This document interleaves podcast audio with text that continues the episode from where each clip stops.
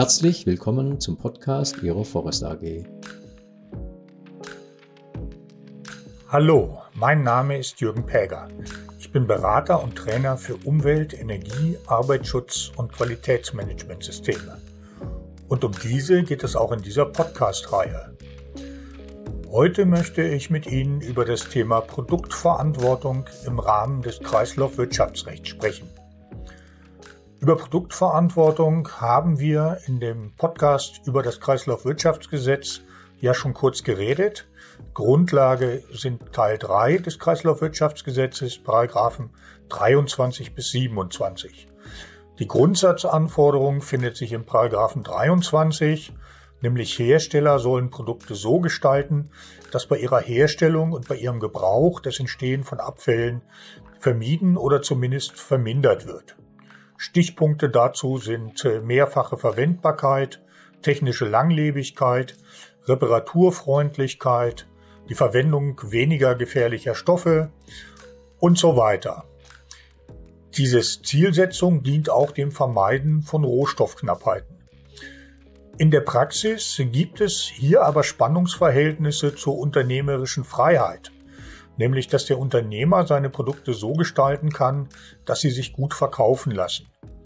Regelungen hat es daher nicht nur auf Grundlage der Paragraphen 24 und 25 des Kreislaufwirtschaftsgesetzes gegeben, sondern auch auf Grundlage von europäischen Regelungen für die Aufrechterhaltung des freien Warenverkehrs denn da war der Eingriff in diese unternehmerische Freiheit leichter.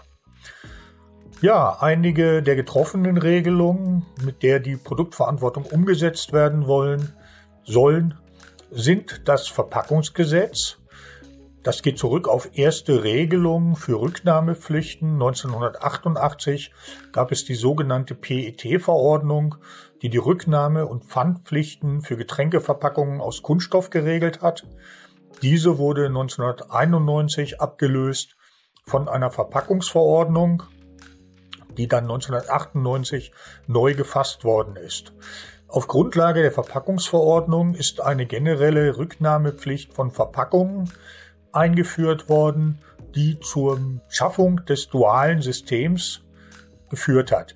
Duales System heißt das Ganze, weil es parallel zur kommunalen Abfallentsorgung funktioniert.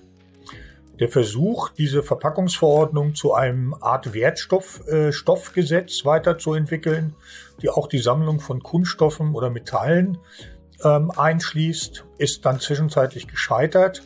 Und äh, deswegen wurde sie im Jahr 2017 durch das Verpackungsgesetz abgelöst, das am, zum 01.01.2019 in Kraft getreten ist. Hier wurde jetzt eine Zwischenlösung gefunden, eine gemeinsame Wertstoffsammlung von Verpackungsabfällen und Wertstoffen wie Kunststoffen und Metall kann jetzt äh, lokal zwischen dem System und den öffentlich-rechtlichen Entsorgungsträgern vereinbart und umgesetzt werden, ist aber kein bundesweites Muss. Ja, am meisten hat man wohl darüber geredet, als zum 01.01.2022 Plastiktüten durch eine Novellierung des Verpackungsgesetzes verboten worden sind. Eine weitere Regelung, äh, die eine Rolle spielt praktisch, ist die Altfahrzeugverordnung. Ähm, diese ging, hatte auch Vorläufer. 1997 gab es eine erste Verordnung, mit der bestehende Selbstverpflichtungen der Autoindustrie in eine Verordnung umgesetzt worden sind. Diese musste aber geändert werden, nachdem im Jahr 2000 mit der EU-Altfahrzeugrichtlinie gegen den Widerstand von Deutschland eine zwingende Rücknahme, äh, Rücknahme von alten Fahrzeugen durch die Hersteller eingeführt worden ist. Umgesetzt wurde es dann mit einer Neufassung der Altfahrzeugverordnung aus dem Jahr 2002. Jetzt gab es also diese allgemeine Rücknahmepflicht und ähm, es gibt Zielvorgaben für die Wiederverwendung beziehungsweise stoffliche Verwertung der in den zurückgenommenen Altfahrzeugen enthaltenen Stoffe. Seit dem 01.01.2015 muss diese Wiederverwertungsquote äh, zum Beispiel 85 Prozent betragen. Außerdem gibt es in der Altfahrzeugverordnung Vorgaben, die der Abfallvermeidung dienen sollen. So dürfen zum Beispiel in Werkstoffen oder Teilen keine Stoffe wie Blei, Quecksilber oder Cadmium mehr enthalten sein. Ja, was man vielleicht auch als Privatmensch noch kennt, das ist das Batteriegesetz. Auch hier ging es zurück auf eine Verordnung äh, von 1998. Im Jahr 2009 wurde das Gesetz geschaffen in Umsetzung der EU-Altbatterierichtlinie. Seitdem müssen die Vertreiber von Batterien diese an den Verkaufsstellen zurücknehmen und einem Recycling zuführen. Auch für das Recycling gibt es dann wieder Mindestquoten für die Verwertung der enthaltenen Stoffe. Und als letztes möchte ich noch das Elektro- und Elektronikgerätegesetz äh, erwähnen, das äh, in einer ersten Fassung im Jahr 2015 auch wieder in Umsetzung, in diesem Fall von zwei EU-Richtlinien geschaffen worden ist und im Jahr 2015 nach einer Novellierung der EU-Richtlinie neu gefasst wurde.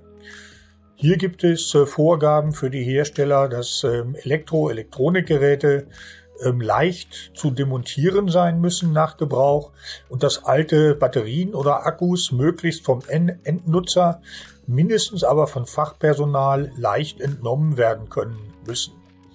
Außerdem müssen alte Elektro- und Elektronikgerätegesetze getrennt erfasst werden. Dabei darf für gewerbliche Nutzer allerdings vertraglich eine abweichende Regelung getroffen werden. Ja, so viel für heute zum Thema Produktverantwortung. Ich hoffe, dieser Podcast hat Ihnen gefallen und wir hören uns bald mal wieder.